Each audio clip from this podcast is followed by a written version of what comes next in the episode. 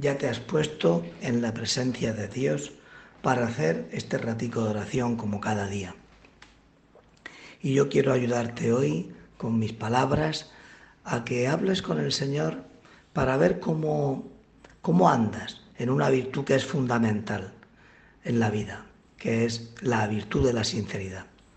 Mira, en las páginas del Evangelio están llenas de encuentros personales de Jesús con muy distintas personas, ¿no? Pues con, con Nicodemo, la samaritana, la hemorroísa, Zaqueo, el joven rico, en fin, con mucha gente.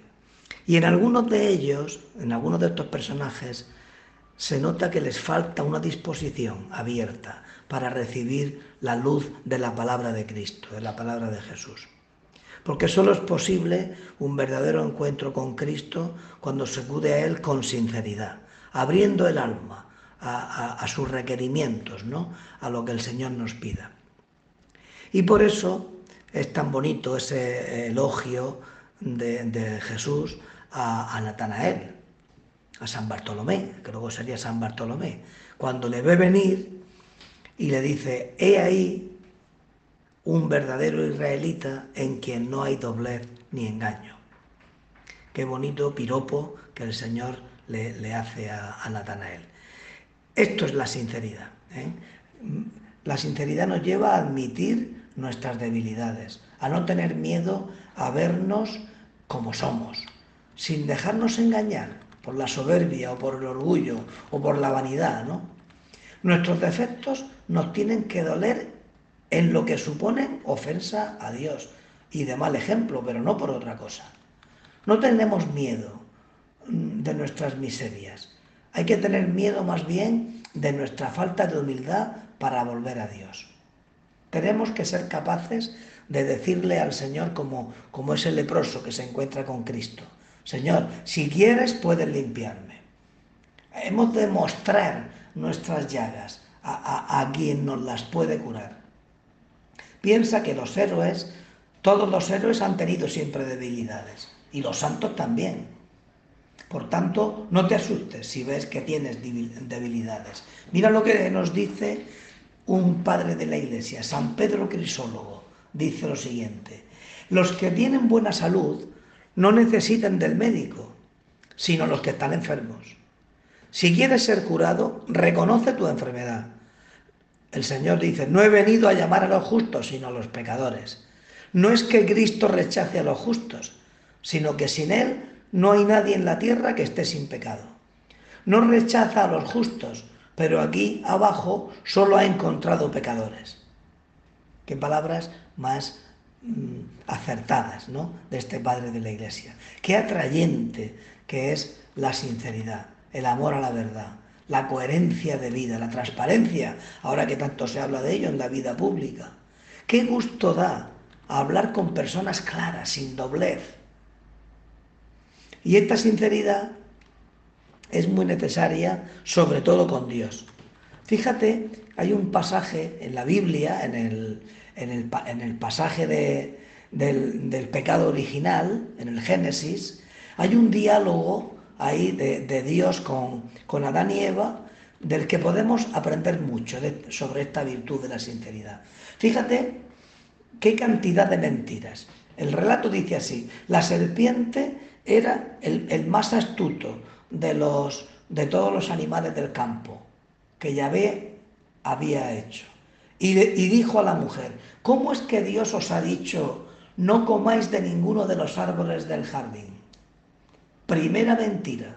Así empieza el diálogo, con una mentira, porque Dios les había prohibido comer de un árbol en concreto, no de todo, de todos los demás sí que podían comer. Así se lo explica Eva, no, no, Dios nos ha dicho que, que no comamos de un determinado árbol, no de los demás.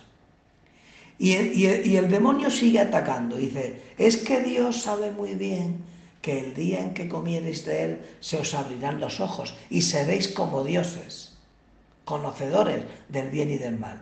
Segunda mentira. Segunda mentira. Porque eso no es, ese no era el plan de Dios. Eso es una mentira, creer que desobedeciendo a Dios, que al margen de Dios, vamos a ser más felices o vamos a ser más sabios.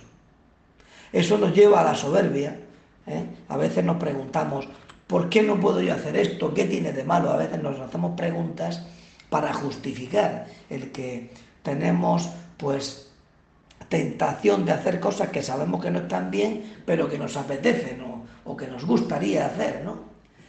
Sigo con el relato. Dice, luego oyeron los pasos de Yahvé que se paseaba por el jardín a la hora de la brisa.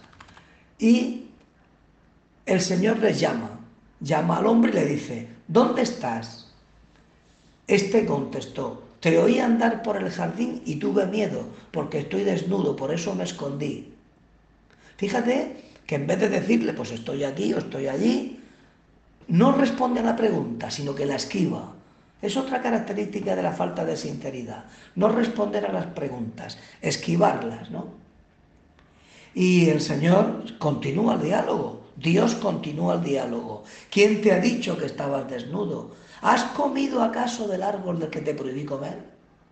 Y el hombre, en vez de decir, pues sí, he comido, sinceridad, pues no, le echa la culpa a otro, que es otro aspecto de la sinceridad, no asumir nuestras culpas, echárselas a otro. Y le responde, la mujer que me diste por compañera me dio del árbol y comí. Le echa la culpa a Eva. Y entonces Dios va a Eva y le pregunta, ¿por qué lo has hecho? Y Eva pues tampoco dice, pues porque me ha dado la gana porque he querido. No, la serpiente me sedujo y comí. O sea, echa la culpa a otra persona. Es como todo, hay todo un cúmulo en este diálogo tan rico, hay todo un cúmulo de, de mentiras, de falta de sinceridad y de no reconocer nuestros errores. Es absurdo intentar engañar a Dios en vez de asumir las cosas que hemos hecho mal. Y luego es importante también que seamos muy sinceros en el, en el, acompañamiento espiritual que se dice ahora, en lo que siempre se ha llamado dirección espiritual, llamémoslo como queramos. Esas personas que nos pueden ayudar, que buscan nuestro bien. Pues abrirles de par en par el corazón para que nos conozcan. Si hay algo que nos cuesta decir, contarlo en primer lugar. ¿Qué, qué consejo le daba a San José María su madre? Cuando él le daba vergüenza saludar a las visitas, cuando era pequeño, ¿no? Y, su madre decía, José María, vergüenza solo para pecar. Fíjate que el demonio nos quita la vergüenza para ofender a Dios y luego nos la da para no pedir perdón. Tú piensa cuando vas al médico, le das todos los datos posibles de lo que te pasa porque quieres curarte. Y si vas al sastre y te van a hacer un traje, pues te estás quieto para que te tomen bien las medidas y que el traje esté bien hecho.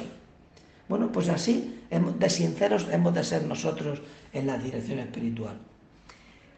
Acabo ya, voy a terminar con, una, con un punto de camino. San José María aquí nos da ese consejo. Dice, mira, los apóstoles con todas sus miserias patentes e innegables eran sinceros, sencillos, transparentes.